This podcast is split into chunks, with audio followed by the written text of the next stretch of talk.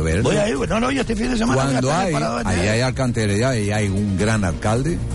Y Chicho creo que tendrá todo bien controlado. Oh, pero, pero hay competencias que son del cabildo. no Andresito va para arriba, Chicho, que es un buen amigo también. Pero no, mire usted las competencias que son del cabildo. Y entonces ah, usted, también es verdad. usted mire las competencias del cabildo y se puede sorprender en la, lo- todo lo El que jueves son- o el viernes la semana que viene. El jueves o el viernes. Adiós, adiós, El dígame. viernes, el El viernes, el viernes. Hasta entonces, adiós, señores. Conectamos con.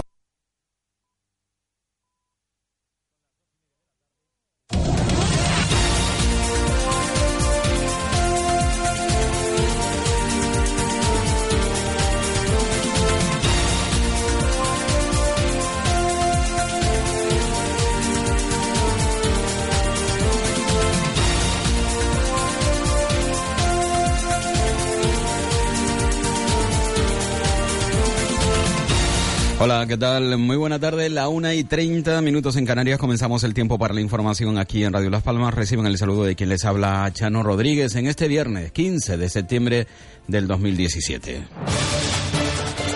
Es noticia en Las Palmas con Chano Rodríguez. Una explosión en el metro de Londres esta mañana a las ocho y cuarto ha causado 22 heridos que están siendo tratados en varios hospitales de la capital británica, ninguno en estado crítico y la mayoría con quemaduras. El atentado, como bien he comentado, se produjo esta mañana a las ocho y cuarto, hora local, hora también de Canarias, al paso del metro por la estación de Pershing Green de la District Line al este de la ciudad.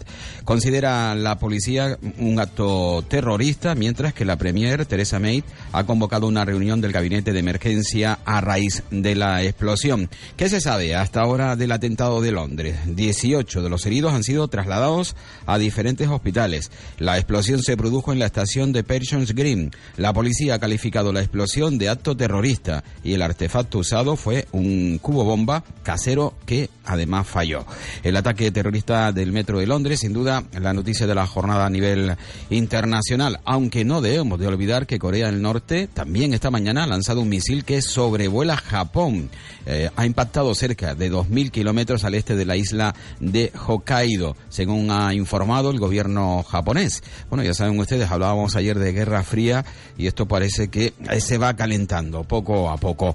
Aquí en nuestra comunidad, eh, sin duda, sigue caliente el asunto del concejal de cementerio del Ayuntamiento de La Laguna. Lo último, el alcalde, José Alberto Díaz, ha firmado esta misma mañana el decreto por el cual se le retiran las competencias en mercado, sanidad y cementerio. Eh, en fin, con todo ello vamos en los próximos minutos aquí en Radio Las Palmas es Radio.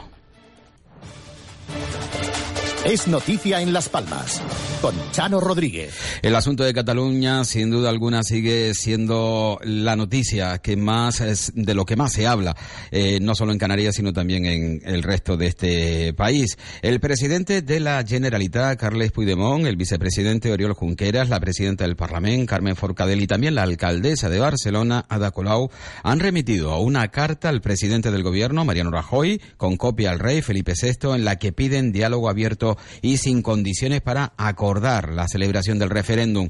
Esta mañana la alcaldesa de Barcelona ha considerado que la carta que ha enviado junto a los mm, mencionados anteriormente eh, plantea un diálogo de sentido común y que el gobierno de Mariano Rajoy no puede no responder a esta petición realizada por los máximos mandatarios de Cataluña.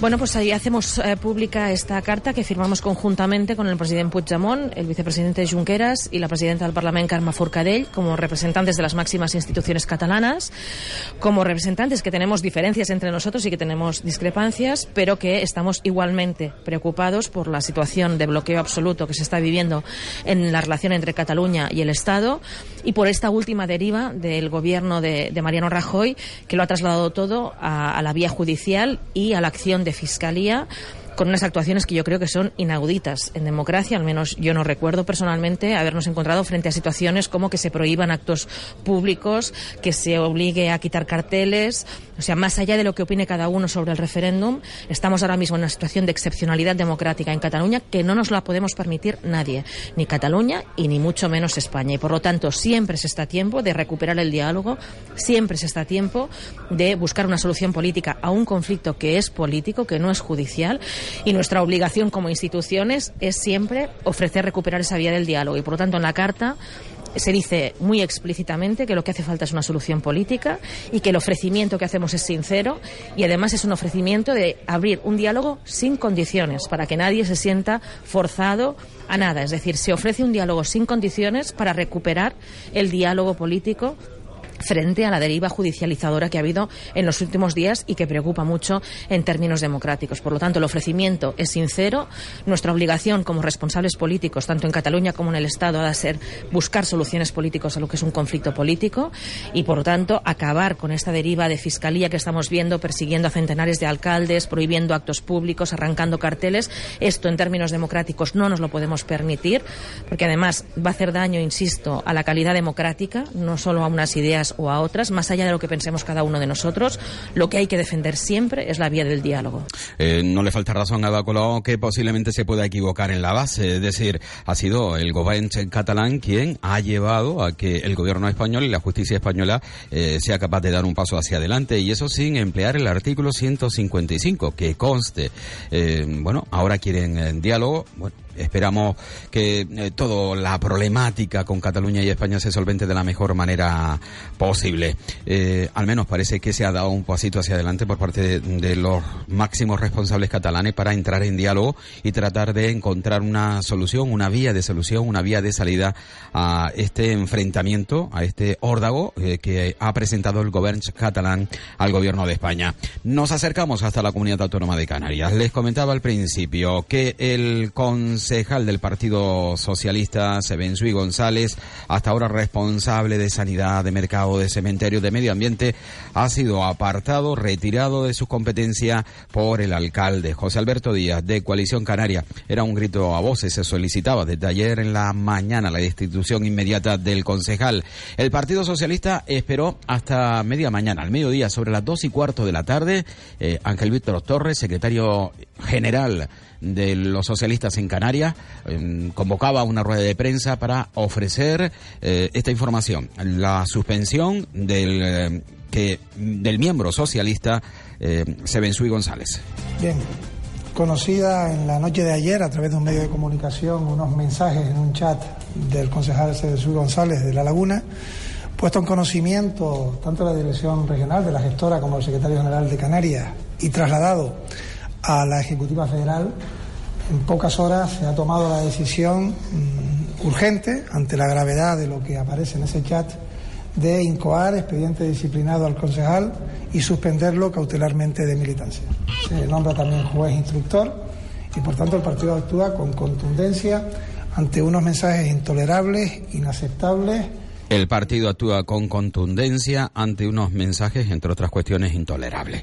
Aunque uno se pregunta, ya lo decíamos en la jornada de ayer y también lo hacemos en el día de hoy. La información en canariasahora.com dice, sucedió a comienzos del pasado mes de agosto. Sin embargo, se ha hecho público a mediados del mes de septiembre. Han pasado un mes y medio. ¿Por qué el Partido Socialista, eh, conocedor de este tema, al menos la dirección en Tenerife, no dio un paso hacia adelante? ¿Por qué ocultó, por qué escondió esta situación? Bueno, ahora resulta que Benteisui, incluso eh, Sebensui, perdón, tiene hasta motivos para pensar que es una cuestión eh, en la que él es la víctima.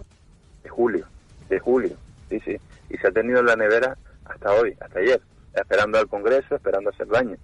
¿Por qué no se filtró si es tan grave? Eh, y ellos tenían conocimiento del minuto uno eh, al, al día siguiente, si no se esperó justo antes, en la víspera, de las fiestas del Cristo y en la víspera del Congreso, eh, donde se nombraba mucha gente futurible y, evidentemente ya no son futuribles, en fin, eh, sí, se ha hecho con mucha maldad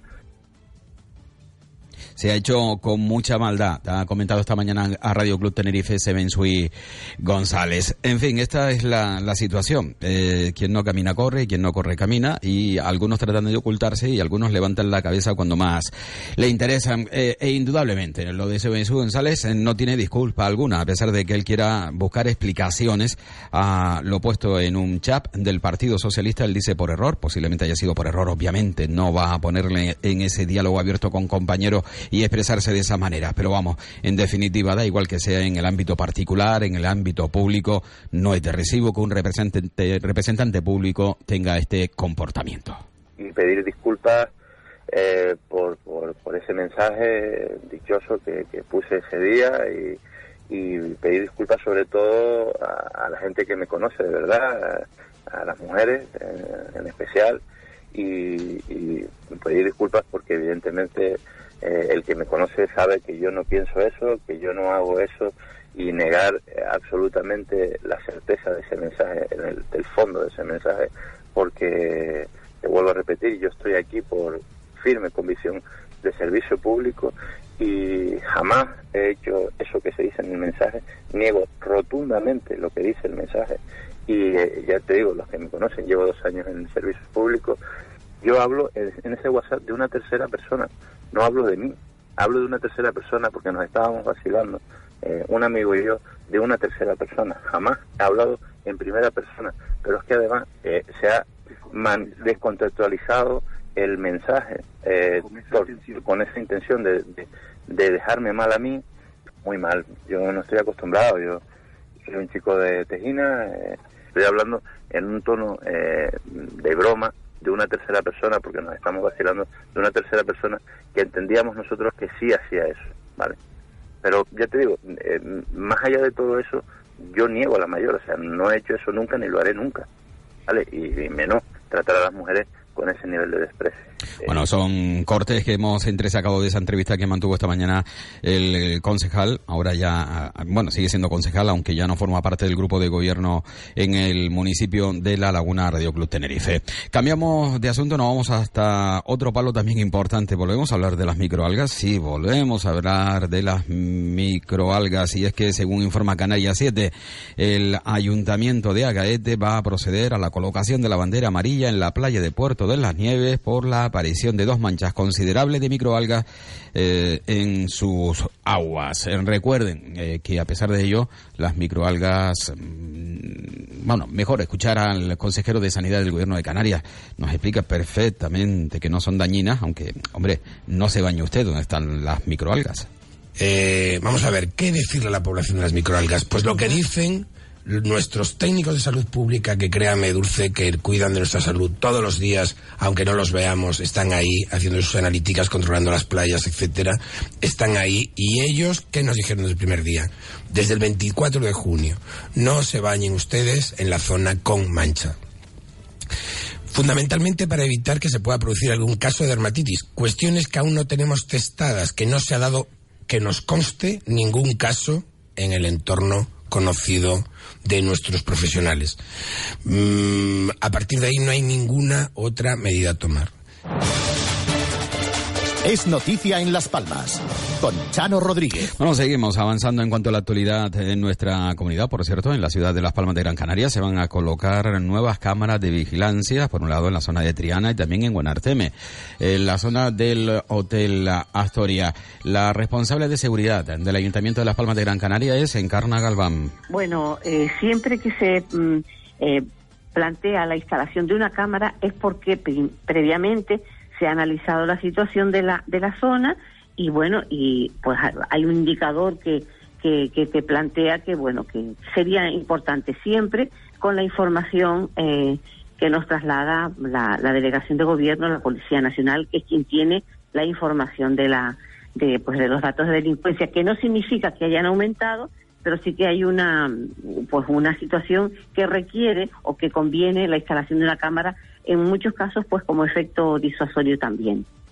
Y nos acercamos hasta el Cabildo Insular de Gran Canaria. Eh, de nuevo, la oposición se dirige hasta el gobierno insular para exigirles que cuanto antes se abra al tráfico la carretera que une la zona de Mogán con la zona, bueno, en concreto con Ayacata, una carretera que estaba en principio previsto que tuviese una solución inmediata de tan solo un mes después de desprendimientos, pero sin embargo llevamos más de medio año y aún la carretera no se ha abierto. Aunque eso sí, esta misma mañana, después de la denuncia del Partido Popular, el consejero de Obras Públicas del Cabildo Insular de Gran Canaria, Ángel Víctor Torres, ha comentado que eh, próximamente se va a abrir ya al tráfico esta carretera. Es una vergüenza cómo se encuentra la carretera Gran Canaria 21, el tramo, el tramo que hay de Valle Seco dirección a Tejeda hasta la zona conocida como Los Garajes se encuentra en una situación absolutamente vergonzosa.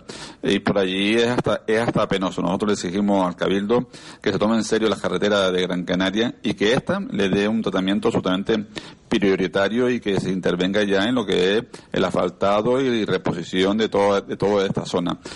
Bueno, habla el, portavoz del Partido Popular, el asfaltado de toda esa zona. Bueno, yo eh, tengo que decir como usuario habitual de las carreteras de la isla de Gran Canaria que es una pena cómo se encuentran todas, absolutamente todas las carreteras en cuanto al asfaltado.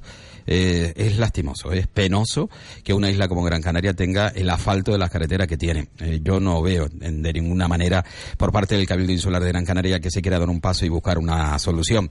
Y si no, y sin ir más lejos, miren ustedes, la Avenida Marítima de Las Palmas de Gran Canaria, una carretera que pertenece su mantenimiento al Cabildo Insular de Gran Canaria. Hay que ver cómo está el asfalto de la Avenida Marítima. ¿eh? Es penoso, lamentable, parece realmente tercer mundista cómo se encuentra la, la carretera. El asfalto alto. Y luego verán ustedes que irán y cogerán cinco metros, intentarán eh, tapar cinco metros de la mejor manera posible, que dentro de tres meses estará de la misma manera. En fin, el trabajo precisamente del secretario eh, general del Partido Socialista en Canarias es el, responsable de las carreteras aquí en la isla de Gran Canaria. Bueno, si lleva el partido como lleva las carreteras en Gran Canaria, creo que, que no, que no mm, caminará eh, demasiado bien el partido en nuestras islas. Eh, al margen de esta mini crítica, Ángel Víctor Torres, bueno, pues este fin de semana eh, será el Congreso de los Socialistas, por cierto, se hablaba de Frankie como secretario de organización del Partido Socialista en Canarias, este al final va a decidir ser secretario insular. Bueno, se va a someter a que los miembros del Partido Socialista en Las Palmas, en la isla de Gran Canaria, lo nombren secretario insular. Ángel Víctor Torres y ayer anunció Sebastián Franqui su voluntad de concurrir a la Secretaría Insular. Yo ayer también fui claro. Yo quería tenerlo en mi núcleo duro y así, se lo había planteado. No tiene nada que ver su decisión con esta polémica que ha salido en los medios sobre si la Secretaría de Organización debía o no recaer en Gran Canaria, porque repito, la propuesta que se le dio a Llano Franqui era estar en, en el núcleo duro del Partido Socialista, porque su experiencia. Núcleo duro, la verdad que no suena muy bien, ¿verdad? Eso de núcleo, núcleo duro. Eh, parece que son los inquisidores, ¿no? De un partido político, más que ser los gerentes o garantes eh, de un partido político. En fin, 13 y 46 de la tarde. Seguimos ahora en la ciudad de Las Palmas de Gran Canaria con la polémica de los taxistas con el Día de Libranza, sobre todo por el hecho de que los taxistas, una vez más, muestran no estar unidos. Em, es una pena ¿eh? que el taxi en Las Palmas no sea capaz de ponerse de acuerdo cuando los problemas se les presentan a todos y posiblemente las inquietudes de todos ellos sean mejorar el servicio y sobre todo la calidad de vida de los propios eh, profesionales del taxi. Esta mañana estuvo en los micrófonos de Radio Las Palmas eh, María Eugenia, responsable de la asociación, de una asociación de taxistas y nos hablaba de la posición que precisamente mantienen los um, autónomos del taxi. Estamos siendo víctimas de una... Nosotros eh, decimos que imposiciones sobre mermar una actividad tres meses por capricho político, sin una, sin una razón y sin una petición, desde luego nunca. Y por supuesto, referéndum totalmente titulares, total, en todo caso para estos temas. Y otro y vetado determinados temas. Nosotros una mesa del taxi la usaríamos para promover la armonización. Nosotros somos la tarjeta de visita del turista para armonizar estas empresas que vienen, para hacer que el ciudadano tenga facilidad y no privatizar la mano alzada, que es el servicio más llevadero de todos los canarios y de Las Palmas en, concreto. Bueno, decía mm, que es presidenta de los asalariados del taxi. Cristo García es portavoz de la Asociación de Asalariados Unidos y de un sentido recortar servicios cuando el sector experimenta un crecimiento. Estamos siendo víctimas de una cacería y una persecución por el gravísimo delito de cambiar de opinión gradualmente aportando argumentos sólidos. Yo espero que el señor concejal no se suma a esa cacería. Yo como representante de Asalarios Unidos pongo mi cargo a disposición, lo hago públicamente, le reto públicamente a Expedito Suárez que demuestre cualquier audio, cualquier comunicado donde nosotros decimos que la crisis ha acabado y que se ha acabado todo. Eso es falso de toda falsedad. Nosotros nos basamos, Dulce, en que si observamos que la demanda aumenta, que vemos que las paradas empiezan a estar sin coche en algunas franjas horarias, no siempre, que la gente empieza a esperar más tiempo por los taxis. Eso es un síntoma claro de que va emergiendo la economía, por lo menos en nuestro ámbito. No tiene sentido que cuando la demanda empieza a subir se recorte la oferta. A mí que me lo expliquen. El señor Trujillo, consejero de transporte, más que consejero de transporte, parece el verdugo del taxi. Dice que no es suficiente. Claro que no es suficiente, pero usted lo que no puede hacer es cuando empieza a emerger la economía recortar la oferta. No tiene sentido. Esa tesis doctoral económica no vale. Bueno, seguimos con la actualidad de Canarias. Comentarles que el coste laboral de las empresas ha subido un 0,8% en el segundo semestre de este año respecto al mismo periodo del año anterior, hasta llegar a los 2.201 euros por trabajador y mes, según datos publicados hoy por el Instituto Nacional de Estadística. Y Canarias ha recibido a lo largo de este año hidrológico precipitaciones un 25% por debajo de lo normal, aunque hay algunas islas como La Gomera y parte del Tenerife donde ha llovido aún menos, la mitad de lo habitual, y otras donde ha caído más agua de lo acostumbrado como Lanzarote y Fuerteventura. Y la ciudad de Las Palmas de Gran Canaria que va a recibir este próximo domingo a 4.500 cruceristas que llegarán a bordo de los buques Main Ship 4 y el Aida Sol. Eh, bueno, eh, son 4.500 cruceristas, además de los tripulantes, ¿no? 2.500 vendrán en el Main Ship, más 1.000 tripulantes, 2.000 cruceristas en el Aida, más 600 tripulantes. Y el trío, la fantasía sexual más deseada por los canarios. Siempre se ha dicho que donde caben dos, incluso caben hasta tres. Y parece ser que la cama de los canarios no es ninguna excepción. Al menos así se desprende de los resultados obtenidos por el barómetro de opinión Los jóvenes españoles y el sexo, elaborado por Control. Marca de preservativo. Según este barómetro, el trío es la principal fantasía sexual para el 39 de los encuestados canarios frente al 36,6 de la media española. Eso sí, no siempre querer es poder y en asuntos de cama está visto que muchas veces hay que conformarse con la imaginación y quedarse con las ganas. Tan solo el 11,3% de los canarios dice haberla practicado alguna vez. Le sigue el teledidonic, masturbación por control remoto, el 32,3% y el role playing o juego erótico en el que se interpreta un papel durante el acto sexual, un 24,8%. Alicia Ortega es portavoz de este barómetro de la firma Control. El trío se confirma un año más como la fantasía más común también en Canarias, eh, se confirma también a nivel nacional. Eh, pero bueno, ah, también hay innovaciones en el mundo de las fantasías y como segunda opción, es decir, tres de cada diez canarios les gustaría como segunda fantasía practicar el teledildonic, que sería la masturbación por control remoto, o, o los juegos de rol en el que uno, casi uno de cada cuatro también pues apuestan por esta fantasía. Faltan ocho minutos para que sean las dos de la tarde en Canarias.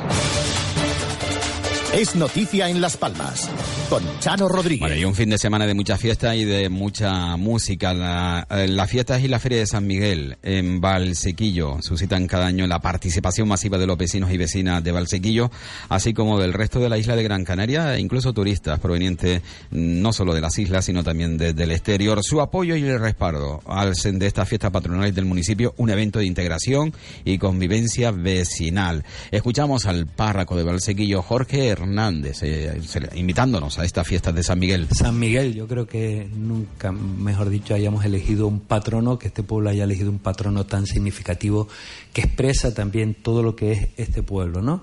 De creativo y de luchador. Y bueno, pues en ese entorno pues tenemos los actos religiosos con el que se abre la puerta de, la fiesta, que es con la bajada de San Miguel, que es un oficial, se hace de forma solemne, viene un sacerdote antiguo, mi antecesor párroco, Domingo Muñoz, y, y después pues vamos a tener el otro acto religioso importante que es el día de la fiesta y el final y comienzo del curso también, que es con el último acto religioso, que es la, el Día de la Virgen con su procesión. Bueno, pues eh, ya saben, Valsequillo, por cierto, hoy 15 de septiembre, la misa y la bajada de San Miguel, que será junto con el pregón, los actos que den ese mm, pistoletazo de salida a estas fiestas patronales. Eh, seis minutos. Mm, bueno, lo cierto es que vamos a escuchar a María Parrado. es la ganadora de eh, La Voz Kit. Posiblemente ustedes la conozcan. Estuvo esta mañana aquí en los estudios de la radio con nuestra compañera Dulce María Facundo. Yo cuando empecé mi gira, que recuerdo que fue mi primer concierto ante 3.500 personas en Vitoria tras ganar la O, yo decía, pensaba que el cariño solo era en Andalucía, porque me conoce todo el mundo también por el programa que hice en Canal Sur, pero me di cuenta de que no, que era en toda España, que todo el mundo me quería, todo el mundo apoyaba mi música, así que fue una experiencia y es maravillosa. Un sueño, yo creo que si puedo destacar algún momento de, de, todo, de todo este tiempo y de toda la carrera que llevo hasta ahora, es el- la actuación que tuve con, con Serrat, ¿no? Fue maravillosa y fue un sueño. Un sueño, cantar con Serrat. Eh, Esta es la interpretación de la canción Lucía en la voz Kid, que le llevó al triunfo. Y esta es la interpretación de su sueño con Jean María Serrat.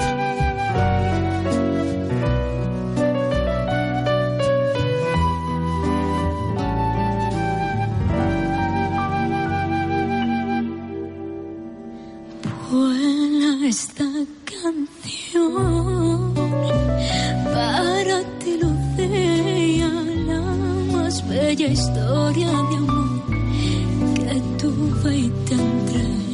Es una carta de amor que se lleva el viento pintada en mi voz. A ninguna parte, a ningún buzón.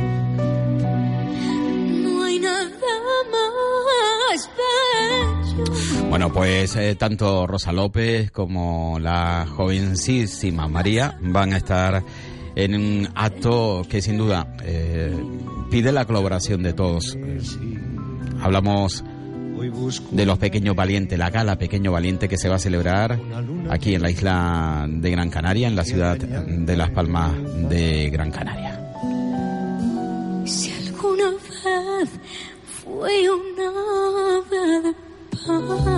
no.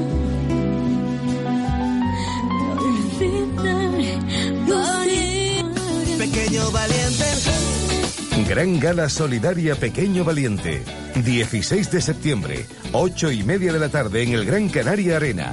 Con las actuaciones de Efecto Pasillo, Rosa López, Las Canarias, Lérica, Tuto Durán, Lorena. María Parrado, Quique Pérez, Karen Méndez, Naela, Mr. Mimon, Yure Molina, Playa Coco. Entradas a la venta en en3.es. Gran Gala Solidaria Pequeño Valiente. Contamos contigo.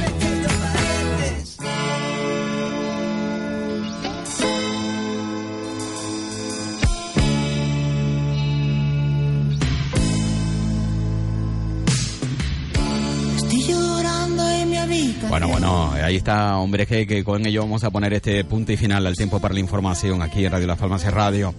El productor del concierto de Hombre G el próximo 27 de septiembre aquí en la isla de Gran Canaria también ha estado con nosotros.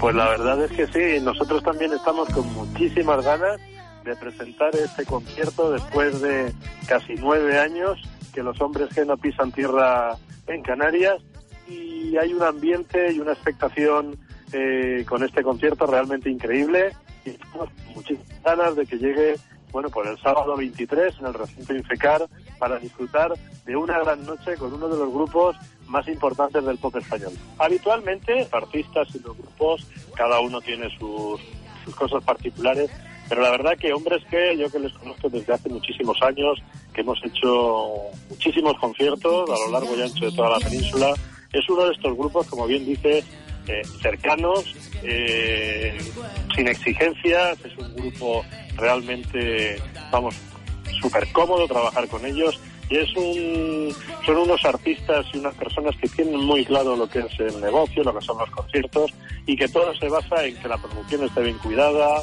en que, el en que todo esté en su, en su sitio y sobre todo en darles al público lo que espera, o sea, darle una, una noche cargada de éxitos, de clásicos, que por cierto ellos tienen muchos, y de hacer vibrar y de hacerle sentir al público por eso, un concierto que, que no olviden, un, concierto que lo vivan, que lo revivan, que lo disfruten y que se vayan completamente emocionados a, su a sus casas.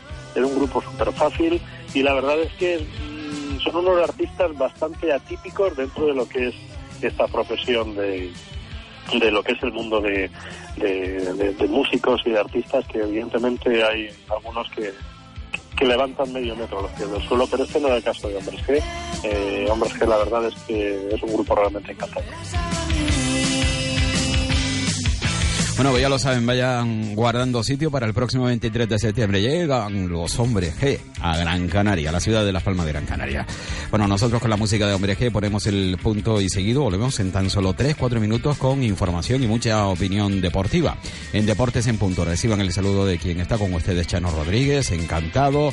Y más aún, escuchando a hombres G, pasándolo pues muy bien.